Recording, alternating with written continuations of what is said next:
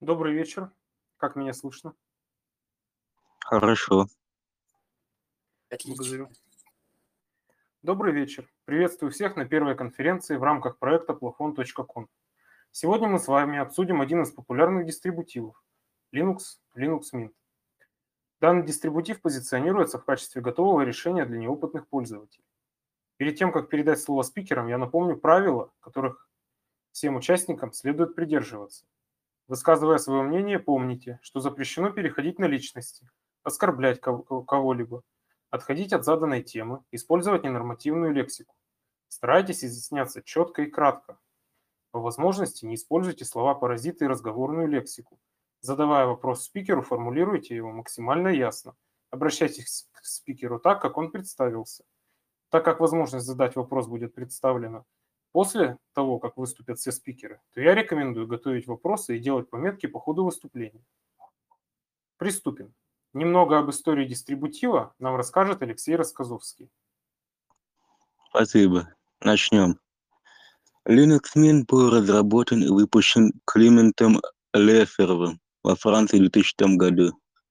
Дистрибутив был основан на Ubuntu и был создан для новичков.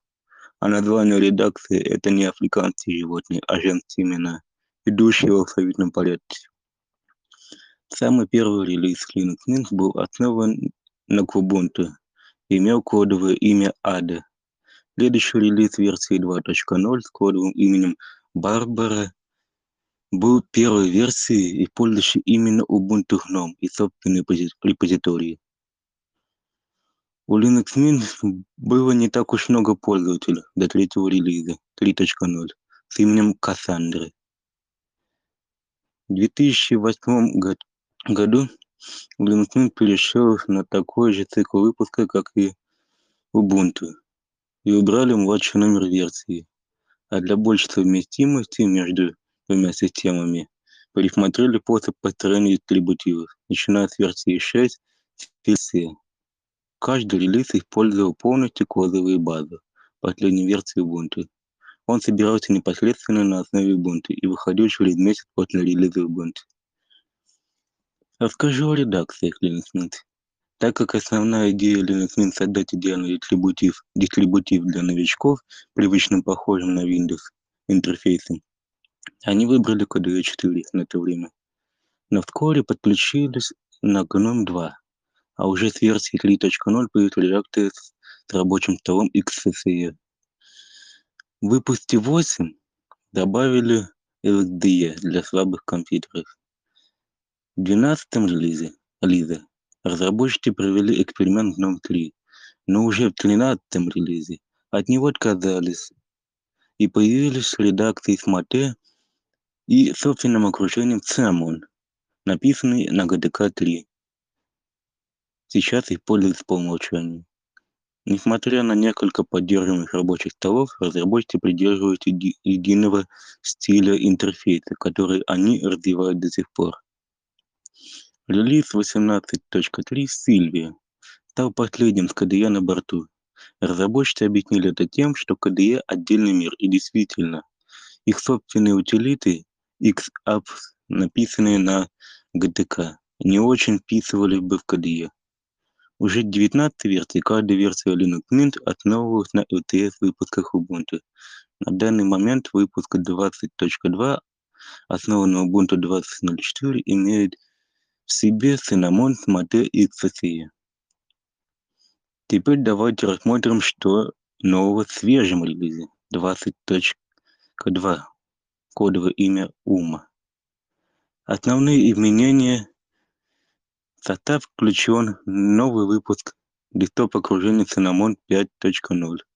Окружение и организация работы, в котором продолжает развитие идей GNOME 2. Пользователю предлагается рабочий стол с панелью с меню, область быстрого запуска, перечнем открытых окон и системным лотком, запущенный аплетами.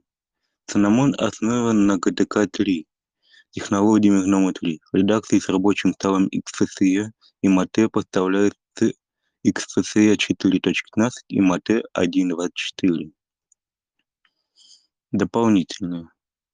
Cinnamon 5.0 реализовали компонент для отслеживания потребления памяти, предоставленный настроить для определения максимально допустимого потребления памяти компонентами рабочего стола и, зад, и задания интервала для проверки состояния памяти. При превышении заданного лимита фоновый процессор Cinnamon автоматически перезапускается без потери сеанса и сохранением открытых окон приложений. Переделан метод запуска хранения экрана. Вместо постоянной работы в фоне процесс хранителя экрана теперь запускает только при необходимости во время активации и блокировки экрана. Изменение позволило высвободить от 20 до сотни мегабайт оперативной памяти. Улучшенное определение изменений состояния питания. Повышенная точность информатирования в заряде аккумулятора и обеспечен своевременный вывод уведомлений о низком заряде. В оконном менеджере улучшенный захват фокуса. Работа полноэкранных приложений на базе Wine и размещение окон после перезапуска. В файловом режиме NEMO добавлена возможность поиска по содержимому файлов. В двухпанельном режиме для высокой смены панели реализована горячая клавиша F6. В настройках добавлена опция сортировки для вывода избра... избранных файлов перед другими типами файлов в списке. В оплете управления звуком появилось отображение проигрывателя, состояние воспроизведения и музыканты во всплывающей подкасте. Ну и как самое главное, по моему мнению, в оплете NVIDIA Prime, разработчики для гибридных графических систем, который сочетается встроенной GPU Intel и дискретной картой NVIDIA, довольно поддержка систем, оснащенных встроенной GPU AMD и дискретными картами NVIDIA. Улучшенная поддержка принтеров и сканеров. Пакет HP Lib основан на версии 3.21.2 экспортированы и включены в состав новые пакеты AIP USB и Саны AIP А на этом все. Передаю слово Егору.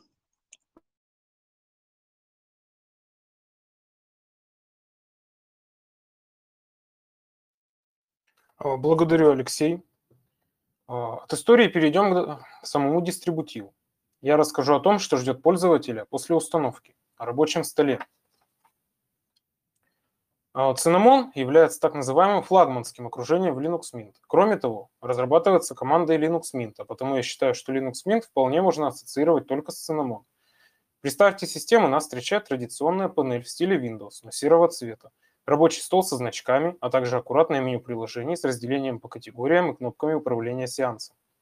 Эта беспроигрышная комбинация, несомненно, придется по вкусу всем, кто привык работать в Windows или просто новичкам. Помимо вышеописанного рабочего стола, нас встречает фирменная утилита приветствия. Эта утилита предлагает пользователю сделать первые шаги после установки операционной системы, а именно выбрать цвет акцентов в системе, сюда входит цвет папок и выделения, выбрать стиль панели, современная, как Windows 7 или 10, или традиционная, с названиями приложений, как Windows XP.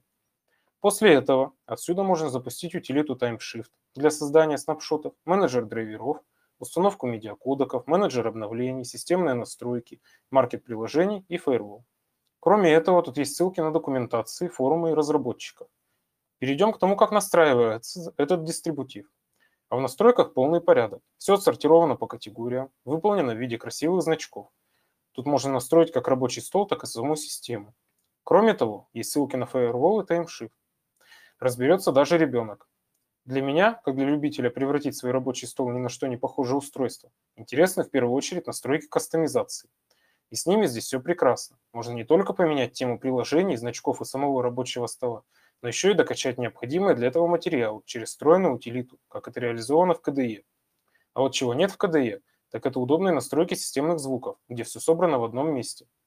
Кроме этого, рабочий стол Cinnamon предлагает виджеты, Однако если в KDE каждый виджет может работать как на рабочем столе в раскрытом виде, так и висеть на панели, то в Cinnamon есть четкое разделение на аплеты, виджеты панели, и досклеты, виджеты на рабочем столе. По умолчанию доступны такие виджеты, как часы, клейки и заметки, а также многие другие. Кроме того, их можно так же, как и темы, докачать через утилиту. Да, встроенные утилиты для загрузки материалов – это очень хорошо, но вот с самими материалами есть некоторые сложности. Они, конечно, есть, но до того изобилия темы виджетов, как в KDE, еще далеко. А потому я считаю, что целесообразно рассмотреть дефолтное оформление. И тут в Linux Mint меня разочаровывает. Нижняя панель неприятного серого цвета. Все значки выполнены в блеклых, так называемых грязных тонах, как и цветовые акценты. Светлая тема на самом деле светло-серая, а темная, соответственно, темно-серая. Кроме того, дефолтный цвет здесь это один из оттенков зеленого, который, на мой взгляд, не такой красивый и удачный, как, например, Манджаро. Никаких ярких цветов. С одной стороны, это создает ощущение уюта, что, несомненно, плюс. А с другой, современные тренды все-таки диктуют более яркие цвета. Да и с появлением IPS-экранов в современных ноутбуках хочется видеть более сочную картинку. Однако не исключено, что многим такое цветовое оформление придется по душе. В целом, можно сказать, что дизайн сдержанный и консервативный, но ни в коем случае неплохой. Все выполнено аккуратно и целостно. А вот аплеты на панели меня очень порадовали, особенно меню приложений. Оно удобное, приятное на вид, не перегруженное лишними элементами. То же самое можно сказать и про остальные элементы. Это вышеупомянутое меню приложений, панель задач, элемент для управления сетью, значок клавиатуры, микшер, индикатор заряда аккумулятора. В дистрибутивах Linux можно часто встретить множество предустановленных приложений. В Linux Mint тоже предустановлено множество программ. Традиционно это LibreOffice, Celluloid, Rhythmbox, часть утилит позаимствована из рабочего стола GNOME. Однако более интересны именно собственные утилиты. Например, файловый менеджер Nemo, форк Nautilus, но более функциональный. В нем есть даже двухпанельный режим. Еще есть набор утилит XAPPS, например, XViewer, инструмент просмотра.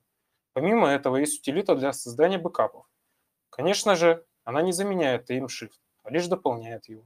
Можно уверенно сказать, что тут есть софт для открытия почти всего. Все инструменты совершенно бесплатны и исполнены достаточно качественно. Подводя итоги, можно сказать, что Cinnamon – отличное и проработанное окружение рабочего стола, которое подойдет как новичкам, так и опытным пользователям. У меня все. А следующим выступает Роман Голубев. Он расскажет вам о своем опыте использования дистрибутива Linux Mint. Э, всем добрый вечер. Приветствую всех э, в данной конференции. Сегодня я расскажу вам о своем опыте использования Linux Mint э, в течение полутора года. А, Начнем с маленькой предыстории. С Linux Mint лично я познакомился в феврале 2019 года, будучи полным новичком в мире Linux. Мой выбор пал на редакцию Cinnamon, потому что это окружение очень напоминало Windows и выглядело привычно. А, сейчас я перечислю плюсы, которые мне понравились в этом дистрибутиве. Несомненным же плюсом Linux Mint является его нетребовательность к железу. Я, например, ставил Linux Mint на свой старый компьютер, э, на свой старый компьютер с процессором Intel Core 2 Duo, 3 гигабайтами оперативной памяти и старенькой видеокартой от NVIDIA. На таком компьютере я действительно с комфортом пользовался операционной системой. Ничего не подвисало, и все работало вполне быстро. Исходя из этого, можно сделать вывод, что даже на слабом или старом компьютере можно иметь свежую и актуальную операционную систему с новым и свежим софтом. По своему личному опыту могу сказать, что Linux Mint очень дружелюбный дистрибутив. О некоторых проблемах система сразу оповещает всплывающих уведомлениях и предлагает их решить. Говоря о багах и недостатках, замечу, что редакция с Cinnamon меня в этом плане полностью устраивает. Никаких багов вполне не было, и проблем я тоже не замечал. А вот редакция с XFCE, наоборот, показалась мне очень требовательной и нестабильной. Эм, именно в этой редакции я узнал о таком явлении, как kernel panic или простое падение графической оболочки. Все-таки э, все-таки Linux Mint лучше работает со своим собственным флагманским окружением Cinnamon. Э, еще один вопрос, который я бы хотел обсудить, это как же обновиться на новую версию Linux Mint. Э, в интернете часто можно услышать мнение, что деривативы Ubuntu плохо переживают обновление системы на новую версию. Даже сами разработчики некоторых дистрибутивов не рекомендовали обновлять дистрибутив до версии 20, а советовали именно чистую установку. Но, однако, когда я пользовался Linux Mint версии 19.3, у меня уже была полностью настроенная система. Мне не хотелось ее терять, и я нашел решение, как с помощью встроенной утилиты э, без особого труда обновиться с версии, в моем случае, 19.3 до 20 версии. Перед обновлением системы помните, что нужно сделать несколько важных вещей. Первое– это обновить все пакеты с помощью команды в терминале или графического менеджера пакетов. А второе, желательно сделать снимок системы с помощью TimeShift, чтобы в случае неудачного обновления откатиться на исходное состояние системы. Третье, непосредственно обновить систему с помощью консольной утилиты Mint Update или же использовать ее графический аналог. Также перед обновлением советую сделать бэкап всех ваших данных, опять же, чтобы их не потерять. Хочу отметить, что процесс обновления достаточно долгий. Однако в моем случае все прошло удачно. Система продолжила работать, и я смог э, без особого труда перейти на новую версию Linux Mint 20. Исходя из моего опыта использования, я могу сказать, что Linux Mint пусть и не идеальная, но она рабочая и надежная система для любого пользователя, даже не самым мощным железом. Спасибо, на этом у меня все.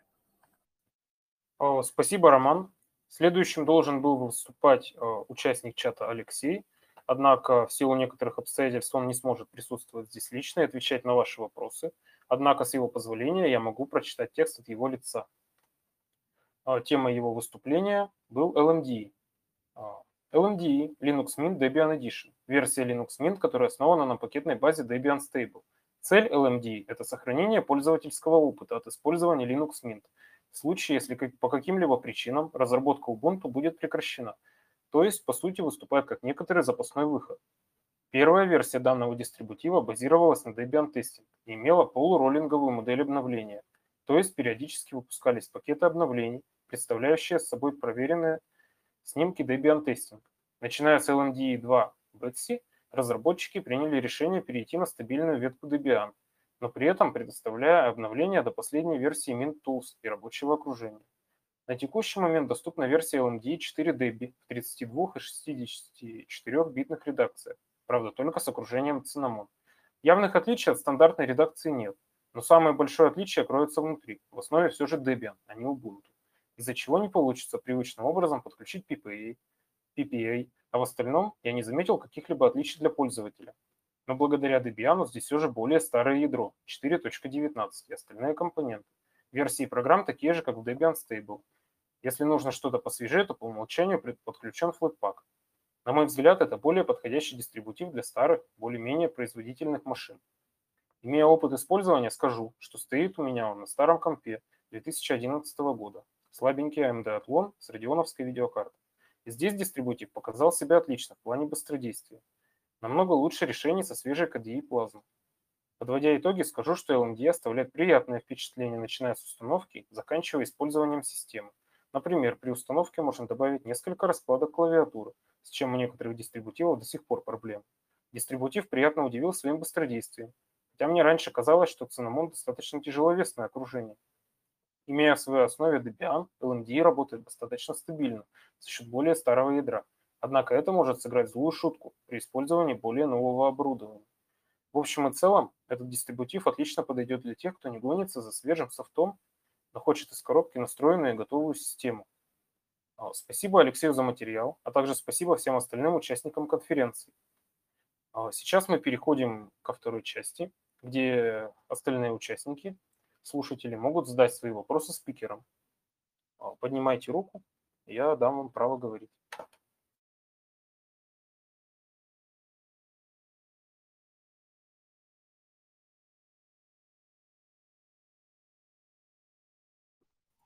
Ну, у меня будет вопрос. Продолжите, продолжите. А, слушаю.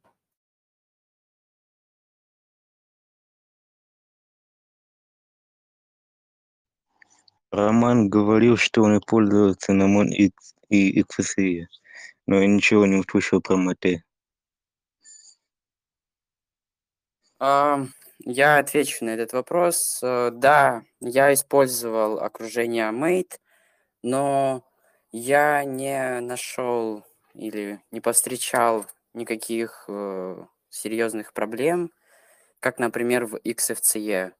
Поэтому в своем рассказе я решил не вставлять какие-то комментарии по поводу Mate, потому что в нем не было определенно что-то нового, но и не было никаких проблем с точки зрения личного использования как юзера. Поэтому я не вставлял комментарии по поводу Linux Mate.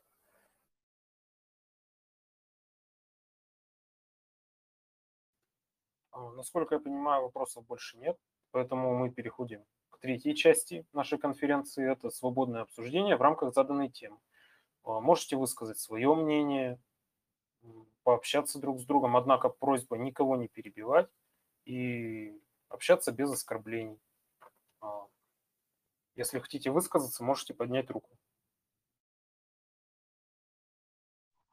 Ну, я знаю интересный факт.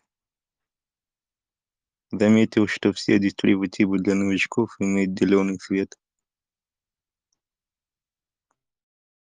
Хм, Интересное наблюдение на самом деле. Ну, согласен, да, типа Manjaro и Mate. а, все не имеют зеленый цвет. OpenSUSE. А,